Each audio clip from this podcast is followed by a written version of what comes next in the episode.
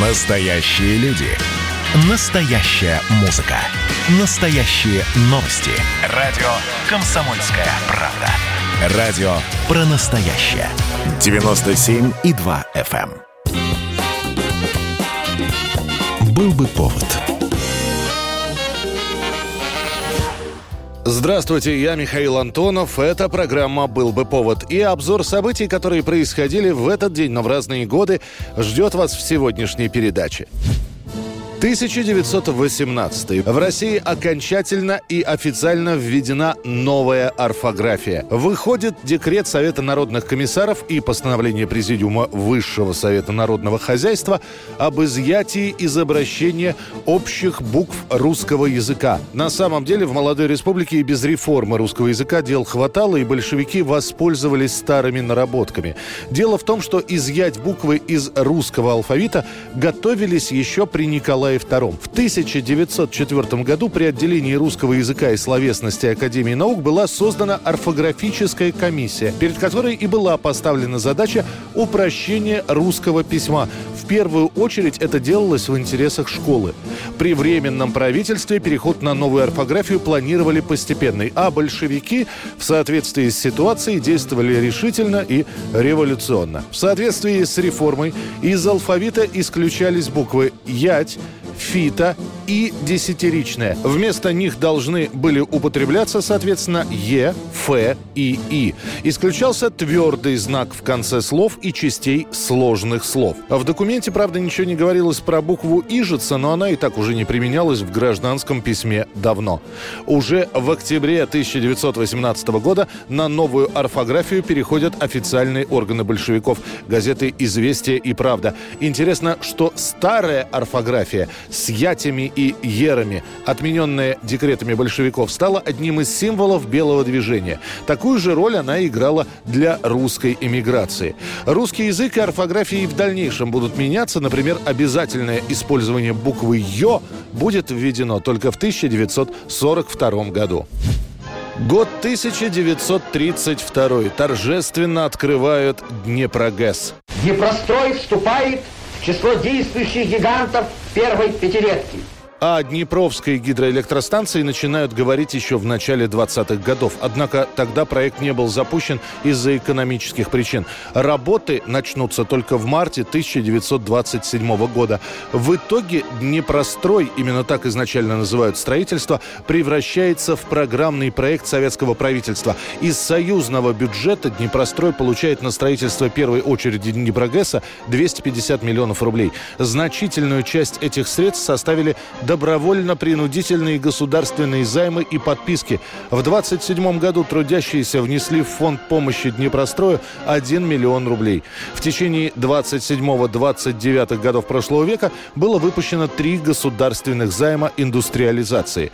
Еще одним источником были иностранные кредиты и источником очень важным, потому что для покупки высокотехнологичного оборудования и механизмов требовалась валюта. Задачей Днепрогэс было обеспечить народное хозяйство хозяйства, дешевой электроэнергии, а также сделать Днепр полностью судоходным и способствовать проекту орошения полей юга Украины. Стройка вызывает огромный энтузиазм. Массы людей добровольно отправляются на великое строительство плотины. Техники не хватает, копают практически вручную. Писатель Илья Эренбург в своем произведении «День второй» опишет разговор начальника строительства и немецкого инженера. Европейцу пытаются рассказать, почему котлованы копают не экскаваторы, а крестьяне с лопатами. В Германии мы должны расплачиваться валютой, а у нас другая экономика, да и нервы другие. А главное, помимо расчета, у нас имеется, как бы вам это объяснить, официально это называется энтузиазмом. Одним словом, замечательная страна. Поживете еще год-другой, тогда и поймете. Первый ток Днепрогэс дает 1 мая 1932 года. І от пройшло п'ять років. І дивіться, дивіться, що зробили більші діти. Дивіться!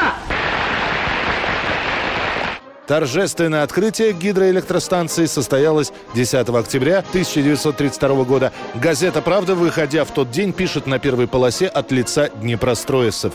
«Великая победа на Днепре в такие короткие сроки – одно из самых блестящих подтверждений правильности генеральной линии нашей партии. Открытие Днепрогэса находит свое отражение в песнях, картинах и даже детских стихах. Человек сказал Днепру, я стеной тебя запру. Ты с вершины будешь прыгать, ты машины будешь двигать.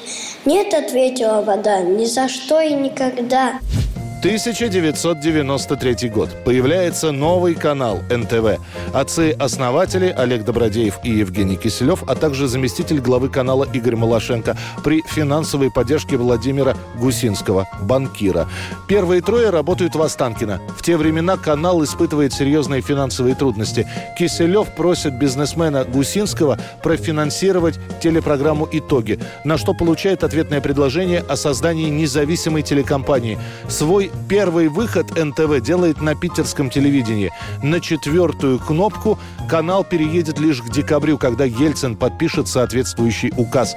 В период 93-94 годов формируется основной костяк телекомпании. Туда приходят Миткова, Пивоваров, Осокин, Лобков, Дебров, Парфенов и многие другие. Самые популярные проекты телеканала того времени – это программа «Итоги». Напомню вам, что всю эту неделю бурные страсти кипели вокруг намеченной по телеканалу НТВ демонстрации нашумевшего фильма Мартина Скорцезе «Последнее искушение Христа». Меломанам посвящена Дебровская антропология. Что вы, голубушка, делаете? Шпагат здесь? Нет, у меня не получится шпагат при всем желании. Хочу песню начать петь. Давайте, прошу А. вас. Земфира!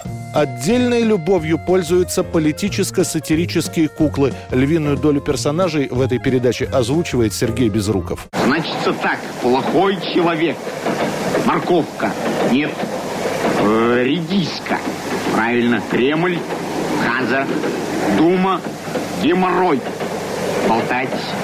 Э, сучить шумейку. Нет. Э, гнать бурбулиса. Да. И музыкальное событие дня сегодняшнего 1970 год. Америка и Англия заслушиваются новым альбомом группы Black Sabbath «Паранойя». Это второй и самый известный альбом коллектива. На две недели он возглавляет британский список самых популярных пластинок.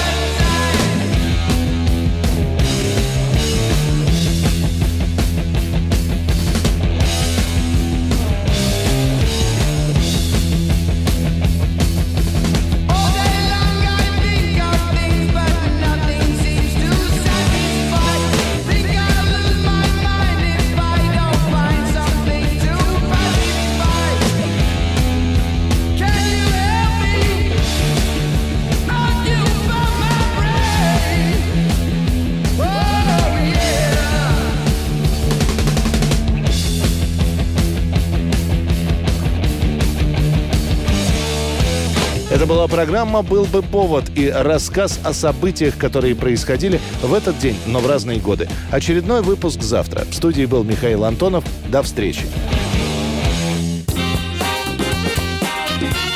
Был бы повод.